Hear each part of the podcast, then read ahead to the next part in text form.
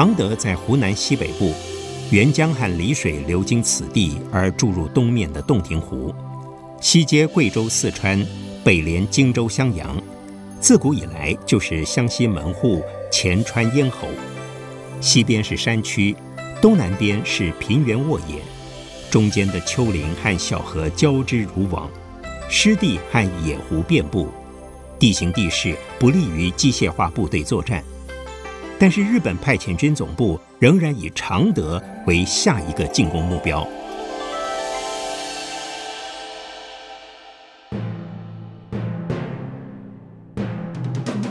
南京的派遣军总部承受的沉重压力有二：第一，沿长江由东往西进攻重庆的攻势，在武汉会战后便停滞南进，形成焦灼，大本营对此极为不满。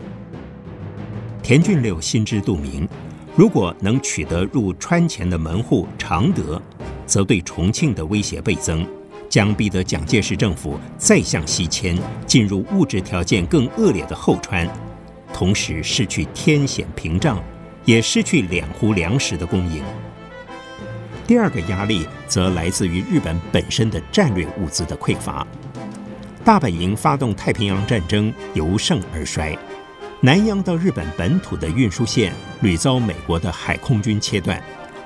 来自东京的训令是限时打通粤汉铁路及湘桂铁路，横在前面最大的阻碍就是衡阳，粤汉和湘桂两条铁路的交汇点。欲得衡阳，先去长沙，所以长衡作战是下一步必走的棋。因此，田俊六向大本营报准，定下了一号作战计划。要对常德、长沙、衡阳这三个互为犄角的历史名城发动总攻击。在田俊六的内心深处，他知道这是派遣军侵华的最后一击。此集之后，日军再难有余力发动此等规模的会战，成败在此一举。虽然定名一号作战，实则是最后一击，必须是疯狂的一击。田俊六狠狠地一拳击在桌上，他脑海中浮现年轻时在乃木大将麾下做下级军官的往事。旅顺战役中攻打鸡冠山时，他肺部中枪，差一点送了一条命，也因此他终生肺弱气衰，说话有如病夫，绝少见到他此刻如此厉声捶桌。坐在他对面的是横山勇中将，华中派遣军最精锐的第十一军的新任司令。他面色严肃，倍感震惊。横山司令，请先将常德拿下吧，为帝国大业立此大功。嗨！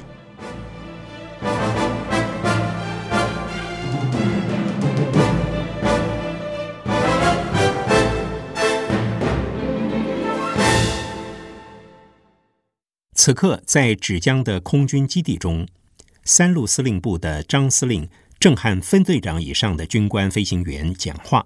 国际战事的苏德战场上，苏军已全面反攻，英美联军登陆西西里岛，墨索里尼下台，太平洋上美军转败为胜，日本全力投入太平洋主导争夺战，因而。中国战场上，我方压力减轻，但最新的情报显示，日军终于要在湖南再次发动一场大战。芷江的战略地位就不需要我多解说了，这就是现在外在的大局势。张司令说到这里，歇了下来，深深吸了几口气。无独有偶，张司令的身子也十分羸弱。说话中气不足，讲一段就要停下来深呼吸几次，看上去有点弱不禁风。但他在军中资格老，是中央航校成立之前就出道的前辈。他歇了一口气，继续说：“现在讲讲我们自己的情况吧。去年美国志愿航空队进驻昆明，今年我们的 P 四零大队也结训成军。”中美混合联队接续了飞虎大队的光荣传统，我们总算可以和日本零式战机一较高下，不必再像过去几年，日军来袭，只要有零式机护航，我们不但人要躲警报，飞机也要躲警报。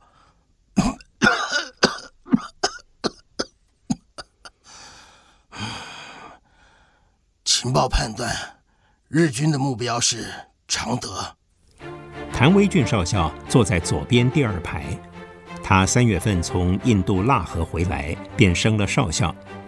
这对一个军官来说是一件大事，从尉官跳到校官之列了。他去印度是率领初级班飞行员去接受 P 四零的训练，就像上次赴苏联接受训练一样。维俊以他丰富的经验和学养，将 P 四零的性能做了彻底的了解。在印度时，有一个飞虎队的队员理查·汤普森谈起他的经验，引起维俊对零式机战术的极大兴趣。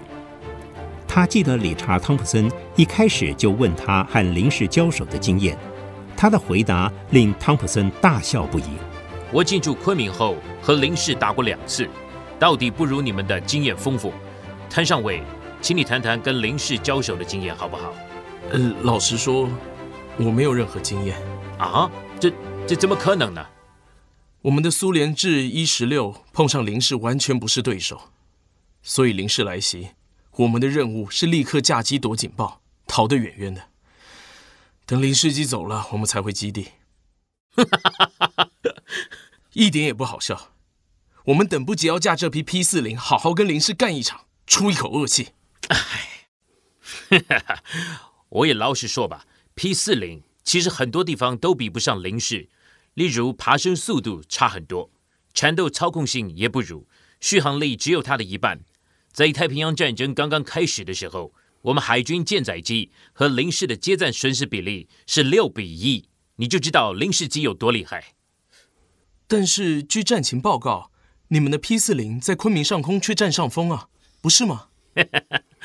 哎呀，没有人是完美的。飞机也是一样，它升得快，平飞也快，不知道为什么俯冲的速度却远不如 P 四零。它的空机重量只有 P 四零的五成左右，油箱和机身的材料轻薄，防火性很差。还有一个大毛病，它的速度虽快，但速度越高的时候，操控越困难。在它飞到极速每小时五百三十五公里的时候，便连转个弯都不太容易。啊，我知道了。材料跟结构不够强的结果是，高速俯冲时会有解体的危险。难怪它平飞、爬升都快，就是俯冲不快。但刚才你讲的零式战机的优缺点，很多是属于设计上的机密，你又是如何得知的？美国的情报员厉害啊！哈哈，去年六月的时候，一架从航空母舰起飞的零式机，因为发动机故障。迫降在阿留申群岛的小岛上，人死机存，整架飞机几乎没有什么重大损伤。运到加州给我方航空工程的专家接手以后，零式机所有的秘密就都被掌握了。看，你说日本佬倒霉不倒霉？倒霉，倒霉之至。于是你们就利用这些情资，避其长而击其短，所以还能占一些上风。看，通常在这个时候，你应该说倒他妈的霉。或者说打我操的美，抢起来才够劲儿啊！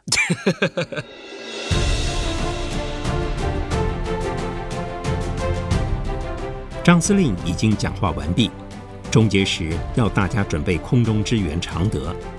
日本空军轰炸常德已是定局。换句话说，中美混合大队的 P 四零和零式的对决即将在常德的天空展开。谭分队长，你有什么问题？我在印度的时候，曾经跟美国飞虎队队员理查·汤普森详谈零式和 P 四零的优劣，想到一种可以针对零式战机的缺点而制胜的战术。不过，是否实际可行，有待进一步验证。你的战术有没有报告大队长？报告司令，谭分队长的战术构想跟我还有刘中队长都讨论过，我们觉得值得一试。原则可以，徐大队长。你来处理吧。是。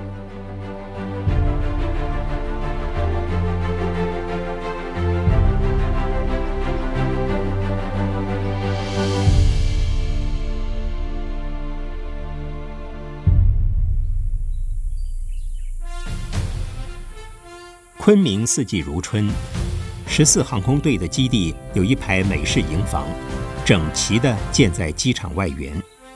营房外面花草整理得十分漂亮，乍看以为是美军的空军基地。由于只将机场正式的要求，理查·汤普森和他的队长克拉克·科尔中校中午前就在二楼的贵宾室中，一边喝咖啡，一边等谭维俊的到访。科尔中校是和日军空战时的王牌飞行员。这个时候，一架 P 四零从跑道外进场下降，飞机落地滑行得十分轻松流畅。室内两个行家一看便知高下。科尔队长哼了一声，就这样说：“这个中国佬是个好手。”停在机坪的美军吉普车将维俊直接送到贵宾室外。维俊上楼来，汤普森上尉上前相迎。Hello，谭，很高兴再见到你，你看起来很棒。Hello，理查，很高兴再见。诶，让我来介绍一下，这位是科尔队长，克拉克·科尔。队长您好，谢谢你们接见我。嗨，谭少校，欢迎到昆明。咖啡，还是要先去洗个手？在停机坪便解决了，来杯咖啡吧。芷江那边来电，说谭少校。对 P 四零与零式机交战有新的战术，想到这边来验证一下，请将你的想法说说。韦俊手上带着一个讲义夹，他翻出两张画满了红蓝线条以及黑色英文字的航空战术。正如两位知道的，零式机虽然有极为优异的性能，在爬升速度、慢速操控性、航程等方面都是一流的。但它的俯冲速度远不及 P 四零。嗯，我们如果在日本空军基地附近建设观测站，由训练过的民众操作，那么日机只要一起飞，我方就能掌握情报。更加上在日方每个驻机基地的航程半径之内，我国军方和情报单位早已重点布下了观测站网。我的意思是说，零式机只要起飞了，我们就能掌握它的去向。此时。我方 P 四零在最适当的截击点提早升空，埋伏在高云层中。哈，俯冲袭击，帅啊！正是，P 四零的俯冲速度可达每小时七百五十公里。咱们如果训练得宜，P 四零俯冲袭击零式战机，就好比老鹰抓小鸡。谭少校，你这可是绝对的主场优势啊！呃，主场优势。科尔队长说的是篮球比赛的术语。日本军在中国境内打仗，主场就是中国的嘛。哦哦，不错，全部观众一面倒，替中国加油。对，谭少校，你听懂了。他掏出一包骆驼牌香烟，问维俊要不要来一支。维俊谢绝了。科尔就自顾自地点燃了，猛吸一口，很过瘾地缓缓将一口烟吐了出来。骆驼牌的烟有一股很特别的香味，喜欢上了就会不肯抽别的牌子的了。他一边吸烟，一边审视维俊画的战术图。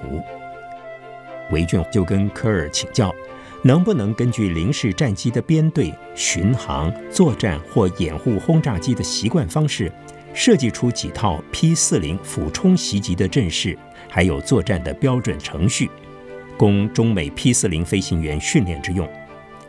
科尔一边点头，一边掏出一支红蓝铅笔，就在维俊给他的那张战术图的背面设计起来了。他们三个人闭门研究讨论，喝干了两壶咖啡，桌上烟灰缸里堆满了烟蒂，三张战术图的反面画满了红蓝线条。终于有一套令三个人都满意的操作程序，大致就绪了。科尔在第三页只剩下的空白处写下了 “Ton Surprise” 这两个字，把笔摔在桌上，站起来叫着说：“维俊心里暗笑着，谭氏偷袭，取的名字还真不错。”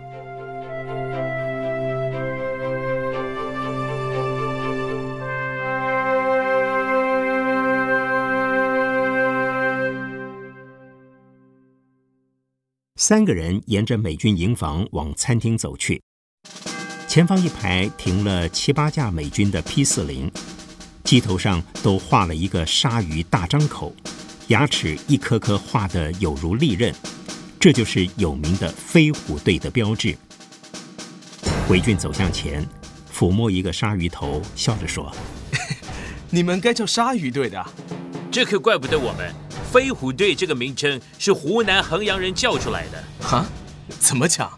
去年。”我驾了一架 P 四零到衡阳上空去侦察，任务完了以后降落在八甲岭机场加油。有衡阳的人看到我的飞机，据说衡阳人是没看过鲨鱼的，以为是老虎头，大家起哄就叫着“飞老虎，飞老虎”。有个女记者偷偷拍了一张照片，第二天的报纸上面登了一个标题：“飞老虎访问衡阳”。翻译官比照这个翻成 “Flying Tiger”。陈纳德将军听了，对这个名字喜欢极了。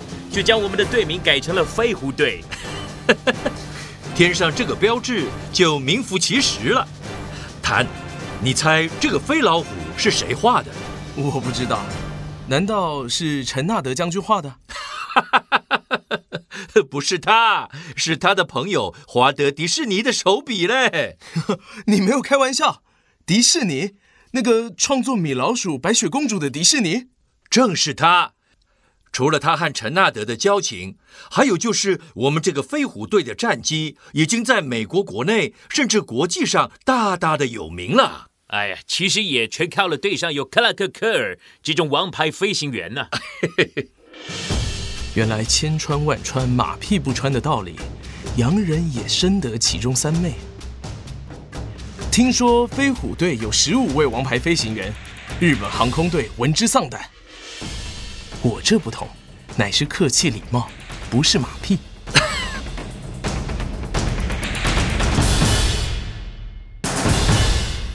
维俊在回程的空中享受大晴天下午的风和日丽，P 四零以每小时四百三十五公里的巡航速度，平稳地向芷江飞去。他默默心算了一番，心里面想着：汉口飞到常德大约三百一二十公里。从芷江飞到常德，大约二百七八十公里。如果零式机掩护重轰炸机从汉口起飞，用轰炸机的巡航速度飞常德，而我们的 P 四零如果在五分钟之内得到紧急情报起飞，用全速赶向常德，则我方到达常德上空后，约有五至八分钟可以布置高空埋伏，等待日机到达时施展俯冲偷袭，时间上刚好够执行战术。真是天助我也！剩下的就是赶快回去，把今天跟科尔队长还有汤普森所定下的俯冲偷袭的标准作业程序训练纯熟。至于日军机场附近的情报搜集，就要请军情单位加把劲儿了。他想到上次以苏制飞机拦截日本九六式战机及轰炸机，自己虽然能击落敌机建功，但是也因为油箱被击中而迫降张家界的往事。这回敌机换成了性能更优异的零式战机，这套逆袭战法不知是否能奏效。他等不及想要试试跟零式机拼一次。昆明到芷江直线的航程约七百六十公里，以维俊目前的速度，两小时内可以很轻松地到达。